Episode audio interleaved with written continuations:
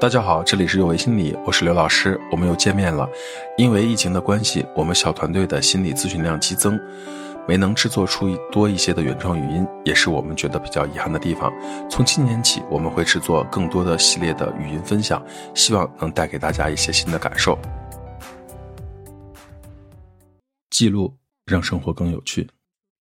想起给自己做计划这件事儿，你想到的是什么时候的自己？如果你的工作不需要做计划清单的话，想到做计划这件事儿，很多人的思绪都回到了学生时代。在学生时代，我们每个人都或多或少的做过很多计划，最常见的就是学习计划，其次还有什么练琴计划、跑步计划、读书计划、写作计划等等。这么想起来，学生时代是我们自己给自己做计划最多的一段时光。可是遗憾的是，虽然在学生时代我们做过很多的计划，但是大部分都没能够如愿实现。其中有一个因素是，很多的计划并不是我们自发想做的，是在老师或者父母的要求下做的计划，往往只是为了应付当下，并没有解决我们当时面临的问题。所以有很长的一段时间，我非常的讨厌做计划。因为学生时代的自己做的计划，往往是为了让家人或者老师满意，不得已写下的不平等条约而已，而并不是自己发自内心的真正的想要完成或者做好的事情，并且最可怕的是，一旦完不成，还成为了新一轮被老师或者家长用来批评的有力证据。再次开始主动的做计划，应该是我的大学时代，那时候在快餐店打工，需要记录工时。也需要记录自己的班表时间，所以买了人生正式的第一个年度日程本。回看我人生的第一本日程本，里面写下的都是满满上班的时间安排，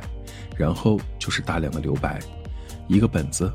并没有写几个字，现在回想起来，依然觉得很浪费。第二本日程本，我充分的吸收了第一个日程本的经验教训，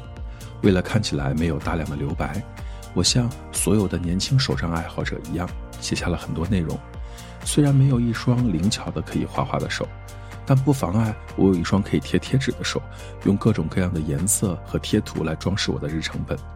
一个本子是变得厚实了很多，也很花俏，但是好看大于功能，更像是为了展示给别人看而填写。日程本上写的很多计划和安排，并没有实现。甚至写写就想要放弃，觉得自己骗自己，也觉得给生活增加了很多不必要的负担。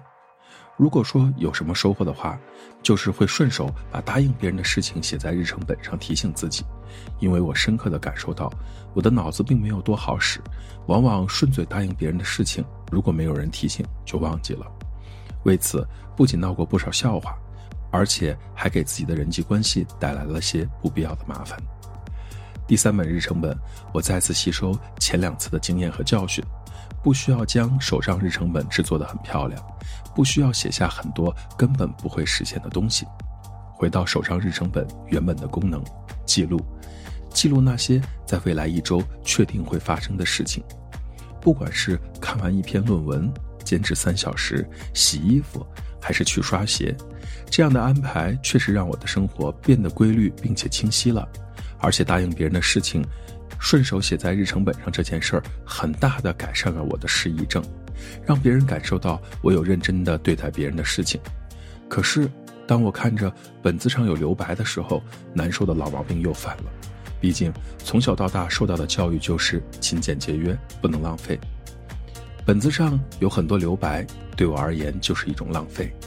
在这个过程中，我发现了一个有趣的办法。就是在留白的地方写下自己当天已经完成的事情，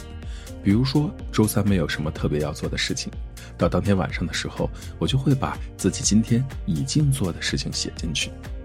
刚开始的时候，只是写一些很生活化的东西，类似打扫卫生、换床单、午餐吃了什么这些看起来没有营养的内容，只是为了避免我看到大量留白的地方觉得尴尬。经过一段时间的慢慢梳理。发现，这种记录反而写出了更多的内容，把一些自己都没有意识到的生活小规律变得清晰了。相对于事前的计划，我更喜欢这时候的这种记录，因为没有什么必须要去做的压力，更像是一天生活、学习、工作的随手记录。在某些时刻看到自己写下的记录，觉得自己还做了挺多事情。在平静的日子里，看到自己记录下来的点点滴滴，会让心情变好。会看到原来自己在不知不觉中做过这么多的事情，心里有一种被疗愈的感觉，觉得好像自己可以把生活安排得更合理一些。在紧张、焦虑、心情沮丧的时候，会让自己的心情变得平静和有条理，也会让自己觉得生活没有那么艰难。小孩子刚开始写作文的时候，往往会写得像流水账一样，没有什么意义，只是跟随着时间和事件的先后顺序做了记录。但是，作为一个不善于安排自己生活的人，这种流水账的记录就显得非常的有意义。它让我们把生活中的点点滴滴变成了可以看得见的记录。最重要的是，帮助我们养成了随手记录自己生活的习惯。每一个人都是自己生活中的大师，记录自己是了解自己的一个过程。越了解自己，越能够让自己发生不一样的变化。如果你开始为自己做规划，那么，请不要做没有意义的计划，不可行的计划，不会有任何意义。即使对自己的欺骗，也会增加自己的焦虑。例如，一天熟练掌握一千个新单词，大部分的人可能都做不到，因为这不太科学，违反了记忆的规律。做出来的计划要可行、具体、可实施，否则都是空谈。而往往计划做得越完美，越会给人一种假象，好像很容易实现一样。所以，不知道该怎么计划的时候，不如先做事后的记录，观察一段时间自己的行为模式或者行动轨迹，在这个基础上给自己定计划就比较容易实现一些。例如，连续记录了自己两周的时间安排，发现自己每天都用了半个小时的时间写作，那么在未来的一周安排自己每天写作三十分钟，看起来既是一个合理的计划，也是一个可以实现的方案。结合我自己的经验，从不会使用日程本到开始能够合理的使用它，前前后后断断续续用了三年。也许是我比较笨吧，所以才每年在这个技能上提升了一点点。有人说二十一天养成一个行为习惯，我不知道这是不是真的。反正很多家长是很坚定的相信着，往往给孩子施加了很大的压力，好像习惯的养成是一件很容易的事情。二十一天养成一个习惯，一个习惯的巩固和优化也需要无数个二十一天。毕竟人是有惰性的，擅长的不是走出自己的生活舒适圈，而是走回自己的舒适圈。从二零一五年起，我开始使用商务风系列的日程手账，基本上保持着一年一本的节奏。到了二零二一年，我累计使用了十二本日程本手账，也分享给很多的朋友来使用。一些朋友也喜欢上了这样每日记录和时间规划安排。这种商务风系列的手账日程本，给大家发挥创意的空间不大，只要忠实的在固定的位置做好记录就好了。日程本手账有一个好处，就是它里面提供了很多实用的表单，这些表单给我们记录自己提供了新的方向和参考。例如什么年度清单、月计划表格、观影计划、读书计划、年度计划表格、体重管理坐标轴、收礼回单、啊缴费清单、旅行计划清单等等，就像《精英都是清单控》那本书上说的一样，你可以制作出各种各样的清单和表格，只要你愿意，你可以通过各种方式去记录你的生活。也因为这些个表单，我开始学习如何使用方格笔记本做思路。如何使用甘特图来监控自己的进度，以及如何使用康奈尔笔记法做笔记，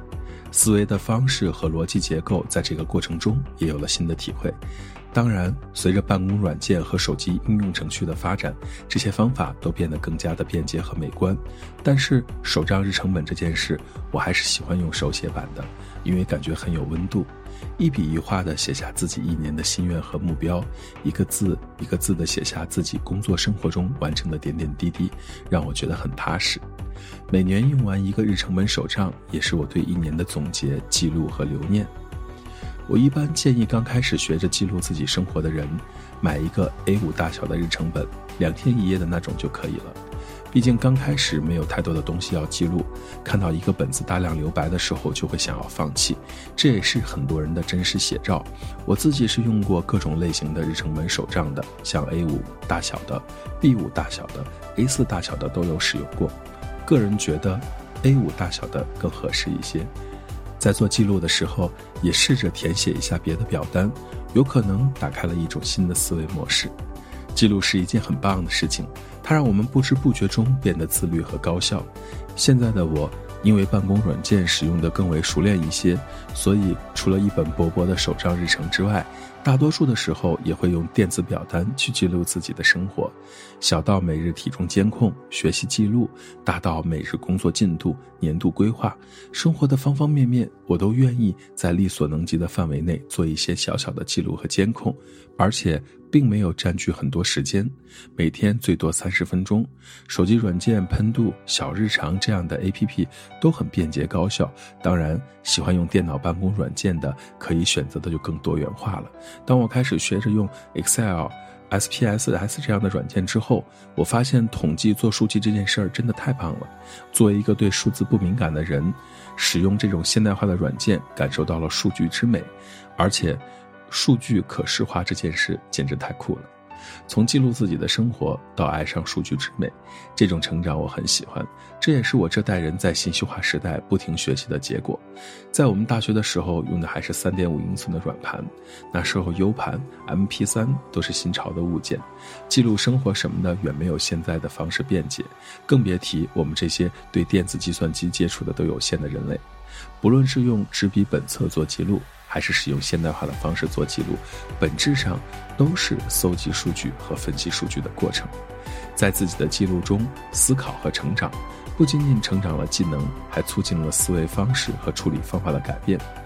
二零二零年，我试着做了一个年度表单，在三百六十五天，每天挑一件事情填写在当天的日期里。到了年底的时候，我去看那张完整的表单。发现，在一年三百六十五天里，我原来有这么多的日子选择了把陪伴家人、陪孩子玩耍、给家人做饭当做当天最值得记录的事情填写进去。同样，在一年的时间里，有那么为数不多的时刻，我的内心也是非常不美丽的。更多的时刻记录的是我如何通过自己的努力让生活变得更美好。如果这张表单代表了我一年的生活满意度，它是实实在在的由我的生活构成的。我可以说，我的幸福很真实，我的努力也很踏实，我的每一天都是有意义的。人最宝贵的是生命，而那些被记录下来的点滴，随着我们的成长，都会变成回忆。生命对于每个人都只有一次。人的一生应该这样度过：每当他回首往事的时候，不因碌碌无为、虚度年华而悔恨，也不会因为为人卑鄙、生活庸俗而愧疚。这段话是小学课本里讲过的。人到中年的我依然记得，是和思维模式，记录让我踏实的走好人生的每一步，也让我点点滴滴的感受着生活带给我的美好。除了文字的记录，有的人喜欢用声音和图片做记录。每当我出行的时候，我会有意识地带一支录音笔，因为突然有感而发的时候，会通过录音笔记录下来，就多了很多写作和记录的素材。这个习惯是我偶然间养成的。第一次去尼泊尔的时候，每当到一个地方的时候，我都会拍照。这听起来很像很多游客会做的事情。带不走的事物可以留在照片里。除了拍摄了很多的照片之外，还收录了六十八段录音。因为想要写旅行游记，所以出发前买了一支录音笔。每到一个地方，我会录下几句话作为记录。我们住的酒店正对着雪山，酒店前面是一个湖。早晨起来的时候，我沿着湖跑步，顺便欣赏湖光山色。跑完步，我站在湖边看着不远处的雪山，用录音笔记录着当时的心情。等我回到国内开始写旅行游记的时候，我打开录音去听自己当时记录的时候的心情。我听到的不仅仅是当时的心情，我还听到了作为背景不小心被录进去的鸟叫的声音，当时的风、湖水的声音。一瞬间，场景就像是回到了当时那个地方，这种感觉很奇妙。这段录音我一直保留着。这样的一段经历，让我养成了出门会带一支录音笔的习惯，因为不知不觉中就会记录很多意外的美好，声音、文字、图片，不论是哪一种方式，记录的不仅仅是当下，还收录着生活的美好。去记录吧，去感受生活的美好。这里是有为心理，我是刘刚刘老师。虽然我们只是心理学界的一棵小树苗，但是我们努力做到我们的最好，用真诚的态度、客观专业的方式，向每一位愿意关注我们的人分享一切你想知道而我们又恰好了解的心理学知识。请记得，不管你在哪里，世界和我陪伴着你。再见。